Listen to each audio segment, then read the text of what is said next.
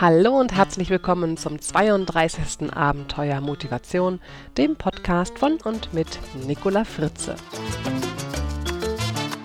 Heute brennt das zweite Lichtlein und wie versprochen gibt es eine neue Episode.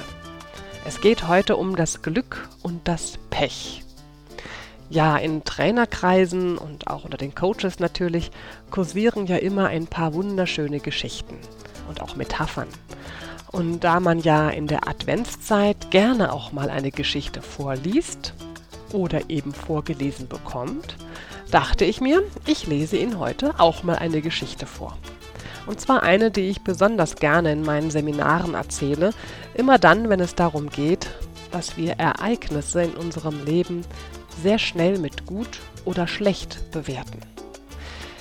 Ja, ähm, bevor ich jetzt gleich die Geschichte erzähle oder vorlese vielmehr, noch ein kleiner Hinweis. Ich weiß leider nicht, von wem diese Geschichte ist.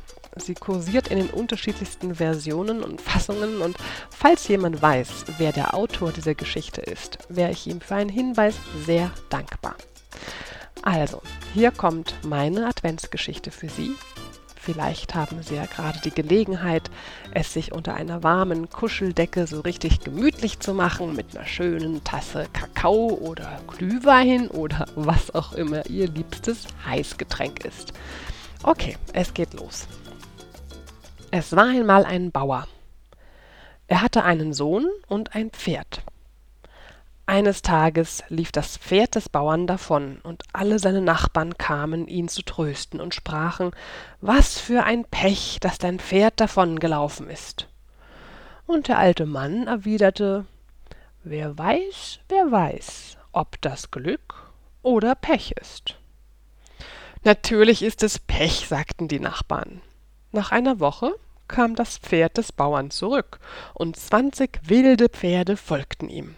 Die Nachbarn des Bauern kamen mit ihm zu feiern und sprachen Was für ein Glück, dass du dein Pferd zurück hast und noch zwanzig andere dazu.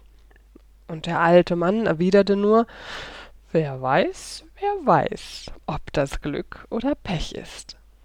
Am nächsten Tag ritt der Sohn des Bauern auf einem der zwanzig wilden Pferde, fiel herunter und brach sich ein Bein. Die Nachbarn kamen, ihn zu bedauern und zu trösten und sprachen, was für ein Pech. Und der Bauer sagte, wer weiß, wer weiß, ob das Glück oder Pech ist.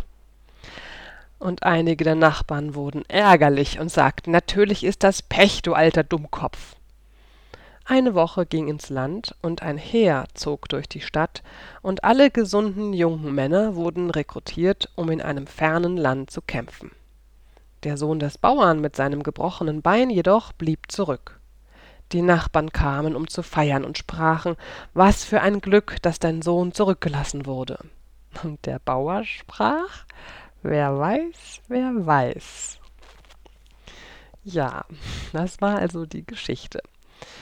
Und wenn Sie ein bisschen darüber nachdenken, könnte es sein, dass Sie nächstes Mal, wenn Sie ein Ereignis oder eine Situation bewerten, Sie sich kurz an diese Geschichte erinnern. Wenn wir ein Ereignis als Pech bezeichnen, betrachten wir nur einen Teil des Ganzen. Das gleiche gilt natürlich auch für die Ereignisse, die wir schnell mit Glück bezeichnen. Natürlich können wir das Bewerten jetzt nicht einfach so plötzlich sein lassen. Es ist aber sehr interessant und hilfreich, seine Bewertungen manchmal zu hinterfragen, die Situation mit etwas Abstand zu betrachten oder zu versuchen, eine Situation so wertfrei wie möglich wahrzunehmen. Wer weiß, wer weiß. Seien Sie neugierig, wie sich die Dinge dann manchmal ändern. Und dann kommt es schon mal vor, dass ein Ereignis, das Sie spontan als Pech bezeichnet haben, plötzlich ein Glück ist. Ich bin mir sicher, Sie kennen solche Situationen. Zum Beispiel, was ein Pech, ich habe diesen blöden Zug verpasst. Und wenig später vielleicht, was ein Glück, dass ich diesen Zug verpasst habe, sonst hätten wir uns vielleicht nie kennengelernt. Ja, Sie wissen, was ich meine. Gut. So, das war's, meine lieben Hörerinnen und Hörer. Das war das zweite Lichtlein. Und äh, haben Sie eigentlich schon Plätzchen gebacken? Nein? Was ein Pech. Dann hatten Sie gerade nichts was sie genüsslich in ihren Kakao tunken konnten. Oder was ein Glück, denn dann werden sie diese Weihnachten ihr Gewicht vielleicht halten. Sie hören mich wieder, wenn das dritte Lichtlein brennt und ich wünsche Ihnen bis dahin eine zauberhafte und vor allem möglichst entspannte Adventszeit. Ihre Nicola Fritze.